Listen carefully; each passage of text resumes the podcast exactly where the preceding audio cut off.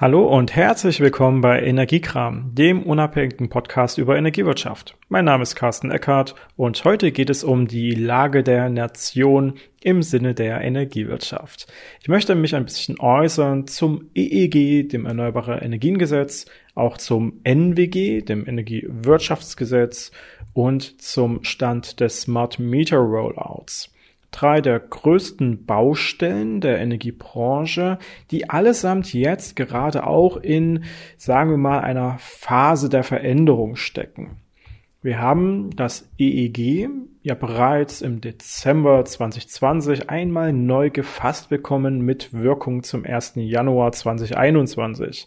Wir haben das auf unserem YouTube-Kanal Energiewirtschaft einfach und auch hier im Podcast auch ein bisschen auseinandergenommen und dabei gezeigt, dass das EEG zwar viele verschiedene Schritte nach vorne geht, aber gleichzeitig an vielen weiteren Stellen bei weitem nicht weit genug geht. Und das sehen auch viele andere so.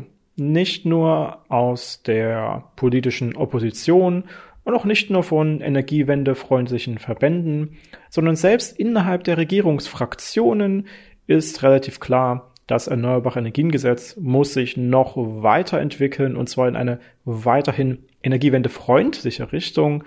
Und dementsprechend war schon im Dezember 2020 klar, dass wir eine weitere Änderung des EEGs erwarten können, und zwar in absehbarer Zeit.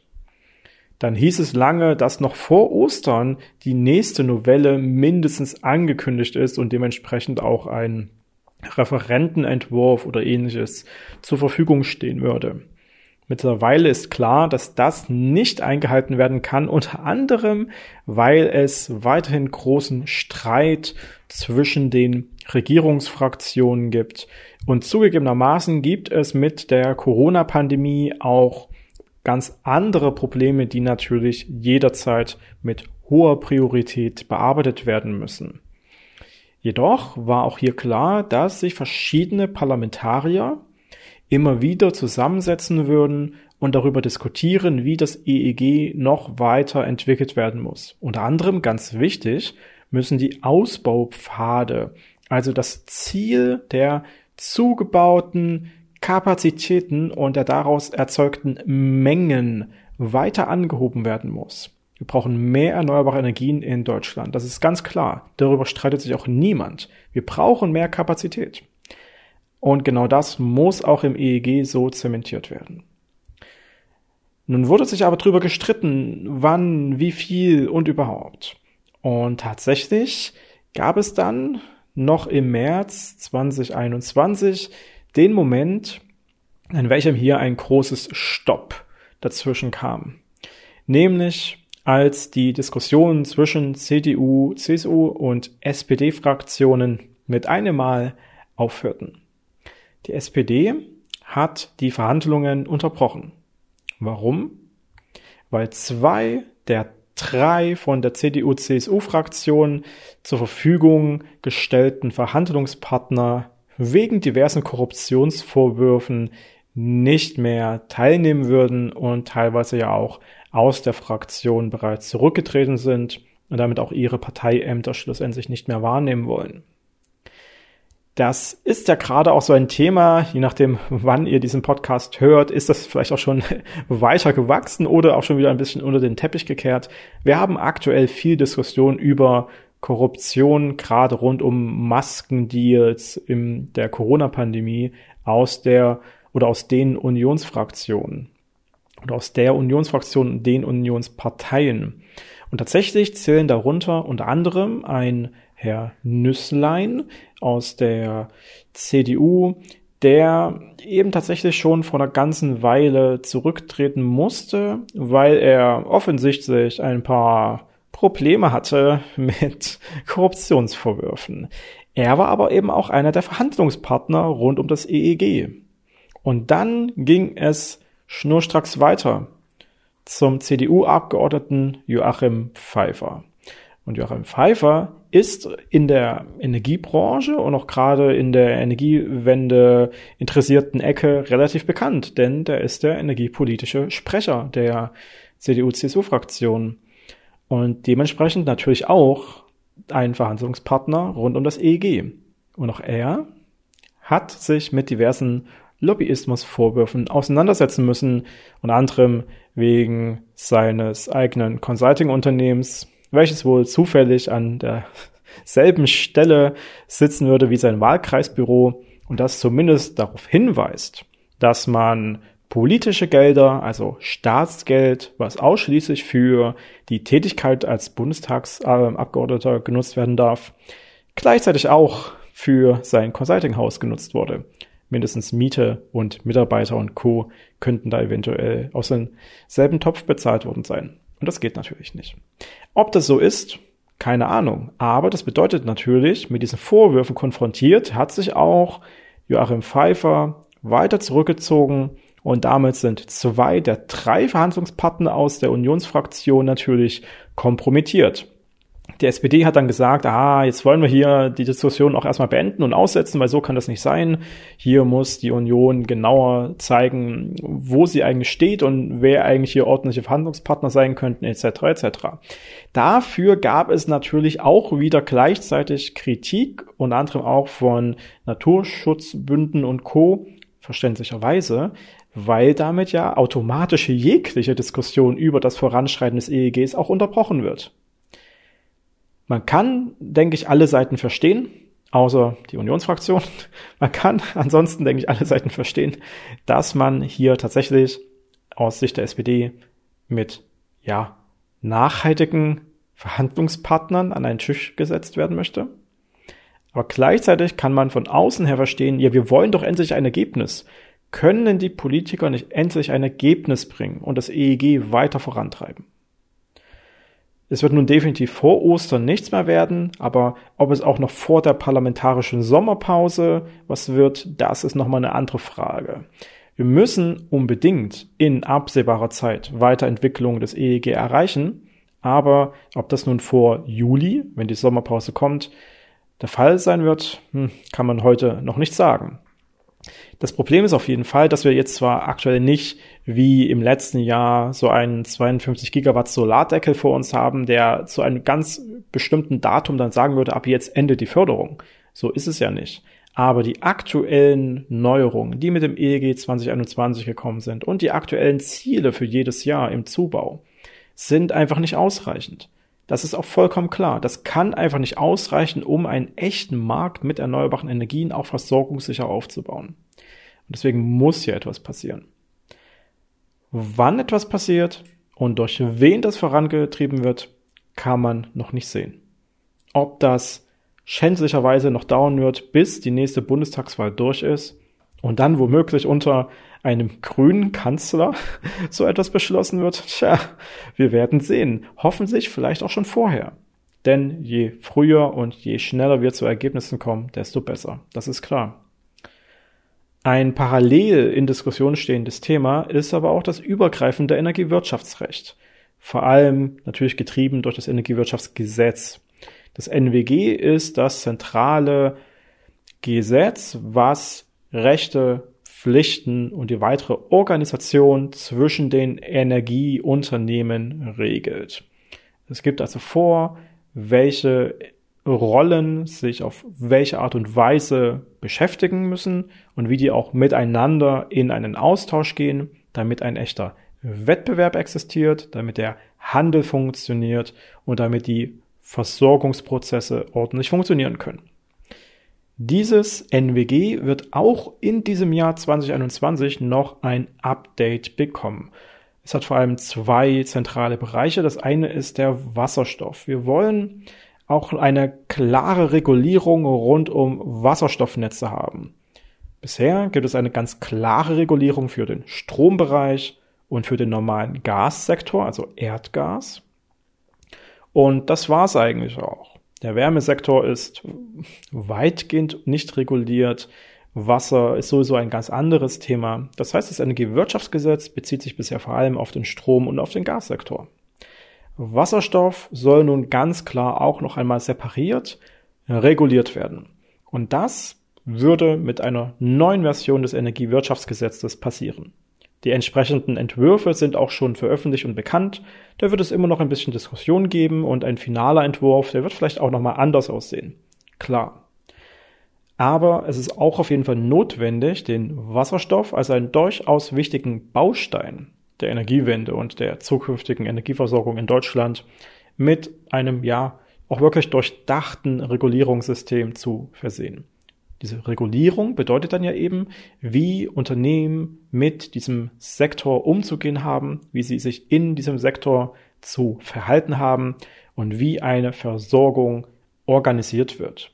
Das heißt, wer muss was, wann, wie machen, damit das Ganze beim Kunden auch ankommen kann und bestenfalls auch noch alle was davon haben.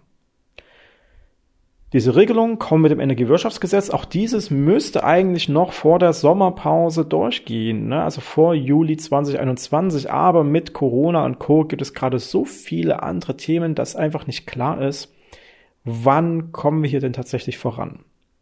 Es gibt aber doch noch ganz andere Themen innerhalb dieser NWG-Novelle, die gerade auch uns als Endkunden ganz besonders interessieren werden.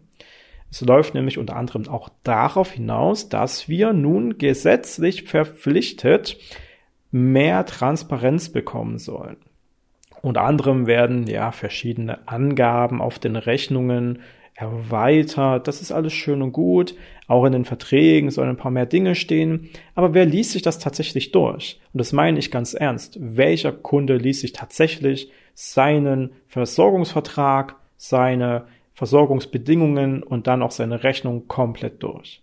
Die wenigsten. Aber es soll auch darauf hinauslaufen, dass jeder Kunde ein gesetzliches Recht bekommt auf seinen Tarifvergleich und zwar unabhängig. Es sollen also Vergleichsportale geschaffen werden, die von der Bundesnetzagentur geprüft werden und von der BNetzA dann ein Vertrauenszeichen bekommen, mit dann praktisch gesagt wird, das ist wirklich unabhängig gelaufen. Hier gibt es unabhängige, echte, faire Vergleiche zwischen Tarifen und damit soll dann gezeigt werden, ob der eigene Versorgungstarif des Kunden überhaupt in Ordnung ist oder ob der unnötig teuer ist, ob der unnötig lange Kündigungsfristen hat und so weiter. Tatsächlich laufen, läuft es auch darauf hinaus, dass die aktuell typischen Vergleichsportale online, die Tarifvergleichsportale, in keinster Weise fair und tatsächlich unabhängig sind. Das sind nämlich eigentlich keine Vergleichsportale. Das sind an sich, naja, Vertriebsportale, wo die einzelnen Anbieter auch sehr, sehr deutliche Vertriebsprovisionen anbieten, wenn ein Vertrag darüber abgeschlossen ist. Das heißt, die Portalbetreiber haben ein Interesse daran, bestimmte Verträge ganz besonders attraktiv zu platzieren. Das ist dementsprechend nicht wirklich unabhängig und nicht wirklich fair. Und genau das soll nun mit einem unabhängigen Portal umgesetzt werden. Wie das funktioniert, wer das tatsächlich dann macht, wer das Ganze hostet und wie auch mit Informationen dann ähm, klar macht, das werden wir auch noch sehen müssen. Bisher noch nicht so wirklich klar, nur dass es passieren soll und von der BNSA geprüft werden soll. Natürlich ist der Effekt davon durchaus interessant. Ne? Also wenn wir tatsächlich mehr Transparenz, mehr Möglichkeiten und dann vor allem einen echten Vergleich für die Endkunden hätten, dann würde das den Wettbewerb innerhalb der Energieversorger nochmal deutlich weiter anfeuern. Wie viele Endkunden tatsächlich diese Chance nutzen würden, diesen Vergleich wahrzunehmen, ist nochmal eine andere Frage.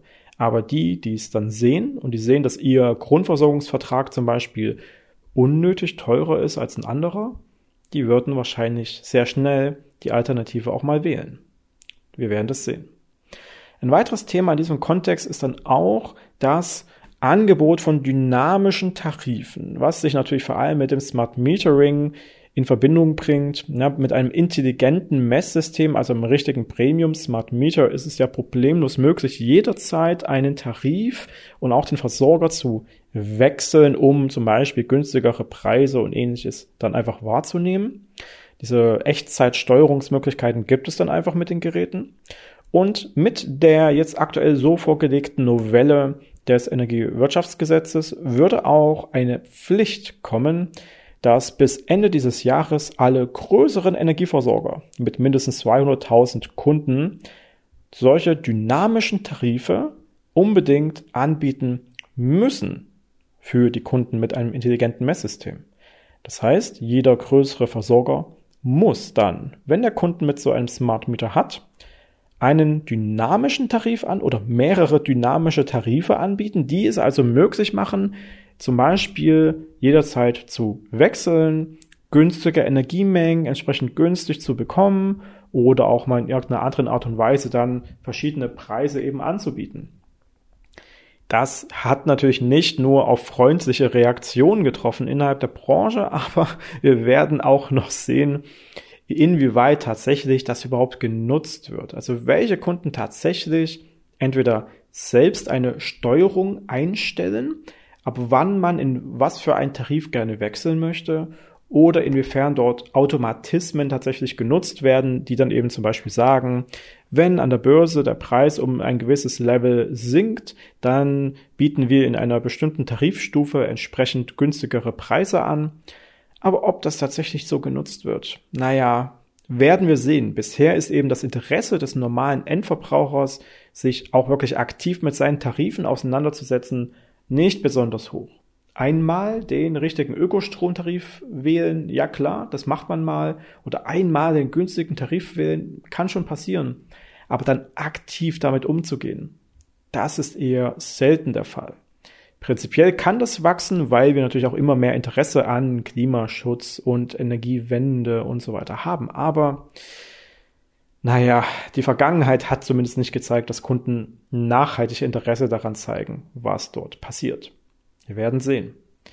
Jetzt haben wir ja gerade über intelligente Messsysteme, also Smart Meter gesprochen und genau dieses Thema ist natürlich seit Wochen ein ganz interessantes in unserer Branche mit vielen, vielen Beiträgen in der Fachpresse und vor allem dem einen zentralen Beitrag Smart Meter Rollout gestoppt.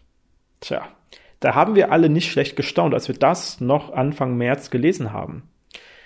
Es gab nämlich, nun sagen wir mal, es gab da Entscheidungen in Nordrhein-Westfalen vor einem äh, Oberverwaltungsgericht, meine ich, mich richtig zu entsinnen wo dann gesagt wurde, nun, es gibt hier mehrere Klagen von verschiedenen Messstellenbetreibern oder Geräteherstellern, die eben sagen, das Smart Meter Rollout, wie er gerade läuft, ist nicht fair.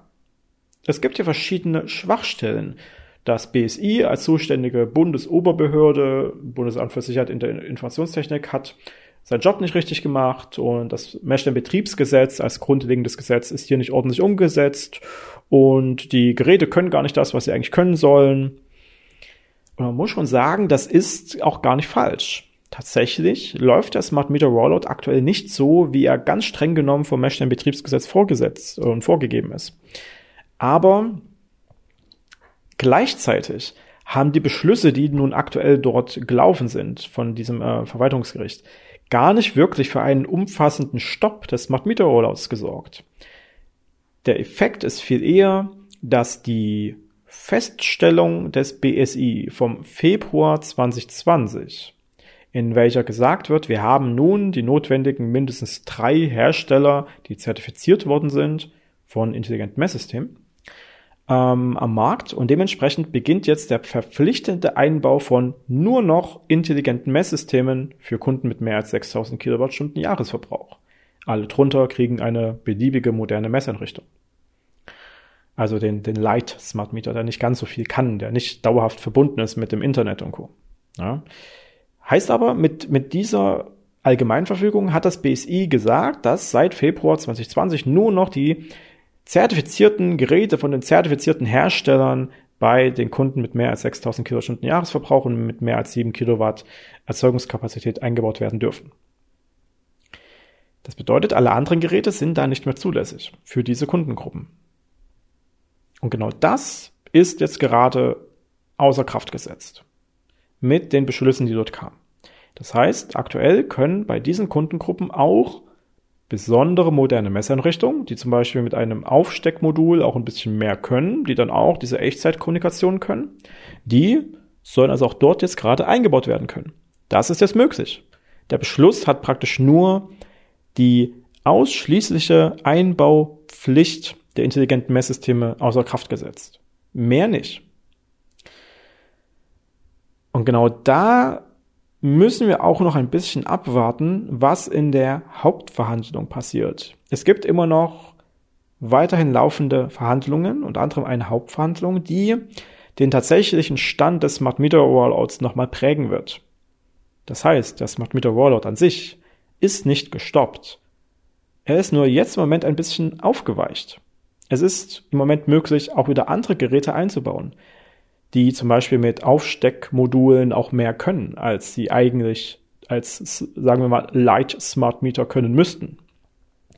Und gerade die sind im Zweifel um einiges günstiger und vielleicht sogar flexibler als die zertifizierten intelligenten Messsysteme. Es ist also noch nicht so ganz klar, was konkret passieren wird rund um den weiteren Smart Meter Rollout. Wir müssen auf jeden Fall abwarten, was als nächstes noch von den Gerichten gesagt wird. Und wir wissen auch noch nicht, was das BSI als Oberbehörde dazu sagen wird. An sich steht auch schon fast zwei Monate lang die nächste Marktanalyse des BSI aus.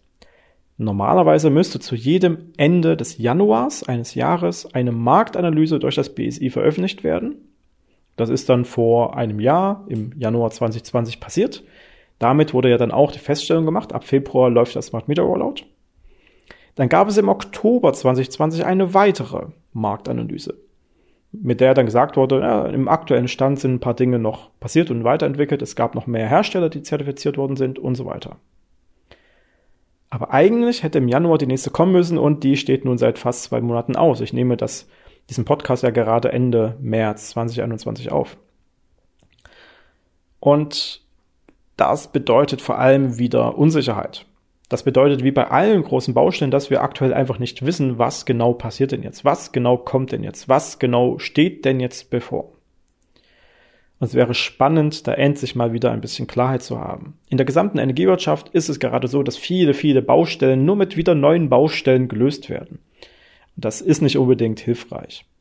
Wer operativ innerhalb der Energiewirtschaft arbeitet, zum Beispiel in der Marktkommunikation, weiß ja zum Beispiel, dass jetzt zum Anfang April, von Zeitpunkt meiner Aufnahme aus in weniger als einer Woche, neue Nachrichtenformate, neue Versionen von Nachrichtenformaten für die Massenprozesse eingeführt werden. Das nennt sich dann Edifact oder Edi at Energy. Da haben wir bestimmte Nachrichtentypen, die für verschiedene Anwendungszwecke genutzt werden. Ne, eine Energiemenge, ein Zählerstand, wird mit einer ganz bestimmten Art von Nachrichtentyp hin und her geschickt. Zwischen Netzbetreiber und Versorger zum Beispiel. Oder auch eine Netznutzungsabrechnung läuft mit einem ganz bestimmten Art von Nachrichtentyp. Oder auch ein Lieferantenwechsel. Und diese Nachrichtentypen werden ab und zu mal aktualisiert, weil es fachliche Fehler, Logikfehler oder auch strukturelle Fehler im Aufbau, also in der Syntax dieser Nachrichtentypen gab.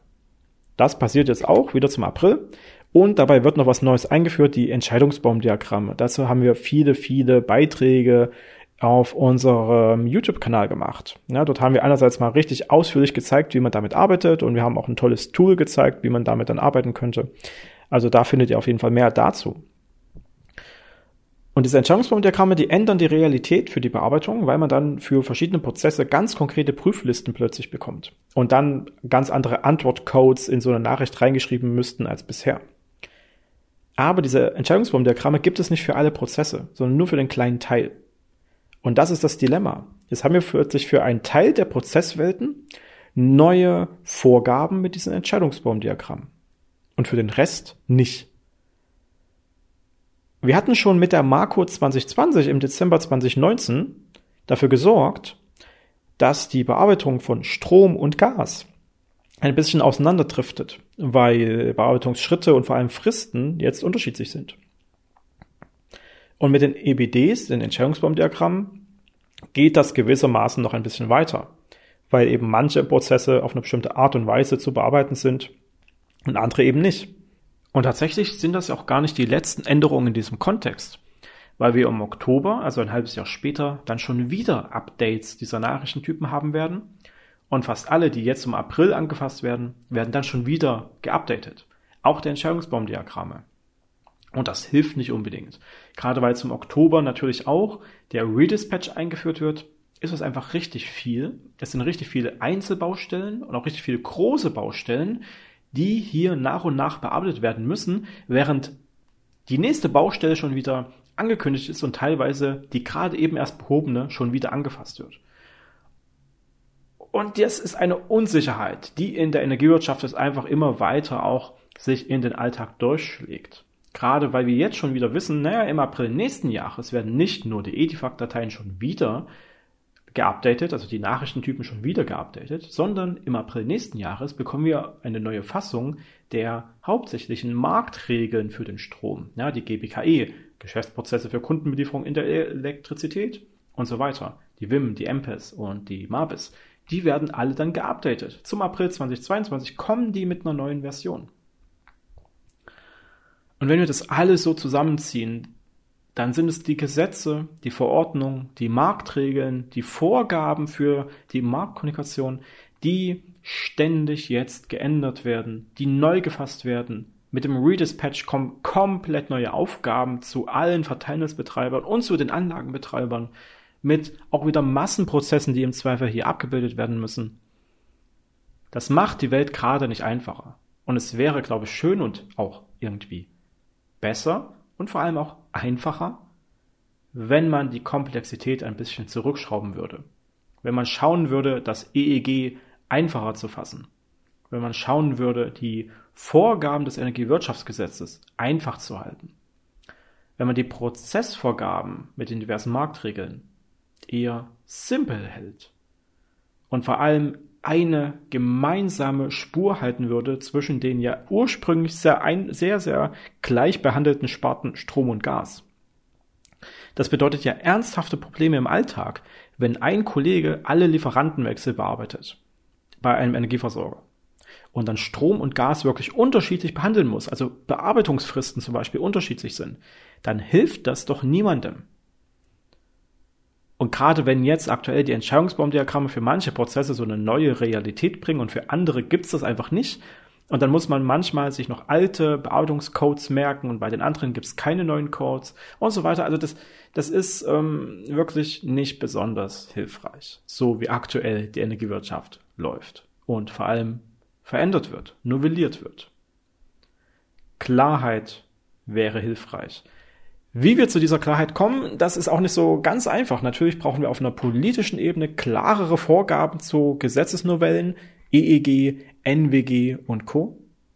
Wir brauchen klarere Vorgaben der Bundesnetzagentur, wie die Zukunft sich entwickeln wird, welche Marktregeln eigentlich wie genau gedacht sind und wie das Ganze mal wieder zusammengeführt werden würde und eine klare Ausrichtung für die Teilnehmer der Energiewirtschaft auch bedeuten wird.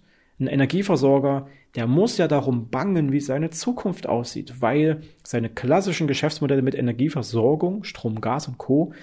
nicht mehr besonders viel Geld reinbringen. Der muss sich also auch neu aufstellen. Das kann er aber nur, wenn er gewisse Klarheiten hat, wie seine Zukunft auch organisiert wird. Dann kann er sich auch Gedanken über seine Geschäftsmodelle machen, von denen es mehr als einen riesigen Haufen an Möglichkeiten gibt. Aber da traut er sich im Zweifel nicht ran, weil er viel zu viel mit seinem Alltag zu kämpfen hat. Und die Netzbetreiber, von denen wollen wir gar nicht reden. Mit dem Redispatch bekommen die riesige, riesige, riesige Probleme, komplett neue Prozesse und haben ja dauerhaft mit der Anreizregulierung, der sogenannten Anreizregulierung, die Vorgabe, immer effizienter zu werden, immer mehr Kosten zu sparen müssen aber jetzt im Oktober eine riesige neue Prozesswelt abbilden. Und dabei sollen sie noch Kosten sparen. Klar, für die Einführung können die Kosten an sich nominiert werden auf dem Regulierungskonto, klar. Aber die Kosten hören mit dem ersten Zehnten nicht auf. Und das alles bedeutet ernsthafte Herausforderungen für die Ausgestaltung des Alltags der Unternehmen in der Energiewirtschaft. Ich habe jetzt viele einzelne Aspekte angesprochen und alles zusammen ist es auch ganz schön komplex und auch kompliziert und vielleicht auch ein bisschen konfus. Aber damit merkt ihr ja auch, es gibt so viel zu tun innerhalb der Energiewirtschaft und aktuell, naja, wissen wir nicht so richtig, wo wir anfangen sollen. Für mich als Dienstleister ist das doch super. Für mich als Dienstleister hört die Arbeit nie auf. Für die eigentlich betroffenen Energieunternehmen, Versorger, Netzbetreiber, Messstellenbetreiber, Kraftwerksbetreiber, Anlagenbetreiber, Vermarkter, Händler, Bilanzkreisverantwortliche, Bilanzkoordinatoren und so weiter. Für die sieht das ziemlich schlimm aus. Und für die ist das auch echt aufwendig. Für mich als Dienstleister, für alle Prozessexperten, für alle Consultants, für alle, vor allem IT-Entwickler, ist das natürlich ein Schlaraffenland, weil die Arbeit ernsthaft nicht aufhört. und weil der Druck bei den Unternehmen immer höher ist, auch ganz schnell zu Lösungen zu kommen. Das gibt uns die Möglichkeit, auch höhere Rechnungen zu schreiben, gar keine Frage. Aber ist das für alle Teilnehmer hilfreich? Tja, das ist so ein bisschen die Frage, die ich nicht so einfach beantworten kann. Ich glaube, wir sollten für die gesamte Energiewirtschaft das Leben wieder ein bisschen einfacher machen und das schaffen wir vor allem durch einfachere Vorgaben. Aber wie wir dorthin kommen, das ist ein Thema für eine andere Runde. Habt ihr Ideen dazu, wie man eigentlich ganz konkret die Energiewirtschaft wieder einfacher regulieren könnte, einfacher vorgeben könnte, wie das Ganze laufen soll? Dann geht mal auf energiekram.de, dann werdet ihr weitergeleitet auf die Podcast-Seite von Energiewirtschaft einfach.de und dort könnt ihr bei dieser Folge auch einfach einen Kommentar hinterlassen. Ihr könnt genauso gut natürlich auf unseren YouTube-Kanal gehen und dort bei den über 200 Videos Kommentare hinterlassen und Ideen dort entsprechend auch positionieren. Wenn ihr allgemein jetzt auch merkt, naja, das sind all die Baustellen, die ich auch wirklich habe, ich brauchte auch mal Hilfe, dann könnt ihr auch bei Energiewirtschaft einfach.de zum Beispiel auf ein Seminar gehen und uns einfach eine Nachricht schreiben, dass ihr hier ein Angebot haben wollt. Wir können da auch ganz individuell helfen. Wir haben ja auch Online-Kurse und E-Books, die nicht ganz so teuer sind und die vor allem dann auch im Alltag jederzeit wieder aufgerufen werden könnten. Von daher, wir haben jede Menge Möglichkeiten, auch euch zu helfen. Wenn ihr bei einem dieser diversen Probleme auch tatsächlich mal Unterstützung haben wollt, sind wir für euch da. Okay. Diese Folge war, naja, ein bisschen, ein bisschen schwierig. Die Stimmung ist aktuell natürlich ein bisschen komplex. Für mich als Dienstleister, wie gesagt, ist die Zeit gerade eigentlich ganz gut. Ich kann mich nicht beschweren. Die Auftragsbücher werden immer voll, aber naja, das Leben könnte ein bisschen einfacher sein. Das muss man natürlich auch sagen. Also, das soll es jetzt erstmal gewesen sein für heute. Wir werden in Zukunft wieder über viele Prozesse reden in der, innerhalb der Energiewirtschaft, wie die sich ändern. Der Redispatch wird dort eines der Hauptthemen sein. Wir werden auch über die Marktkommunikation hier und da nochmal reden. Als so einen der zentralen Aspekte, die Bilanzierung zum Beispiel auch. Und dann vor allem natürlich über die weiteren Trends und Entwicklungen in der Energiewende, im Smart City Bereich. Ich werde ab und zu mal über Bürgerenergie sprechen, weil wir ja auch eine Bürgerenergiegenossenschaft hier gegründet haben in Gera, die auch ganz interessante Effekte gerade durchlebt, weil plötzlich richtig, richtig viele Interessenten kommen und Ideen haben für Solaranlagen zum Beispiel. Naja. Es wird also nicht langweilig, bleibt dran, abonniert diesen Podcast gerne bei Spotify oder iTunes oder Google Podcast oder wo auch immer ihr den gerade mitbekommt. Ihr könnt auch den RSS-Feed direkt abonnieren auf energiewirtschafteinfach.de und dann in eurem äh, Podcast Catcher oder Feed Catcher einfach mit einbauen. Vielen Dank für eure Aufmerksamkeit. Wenn ihr Fragen habt, wie gesagt, nutzt die Kommentarspalten und ansonsten Bleibt dran, bis zum nächsten Mal hier bei Energiekram, dem unabhängigen Podcast über Energiewirtschaft. Mein Name ist Carsten Eckert.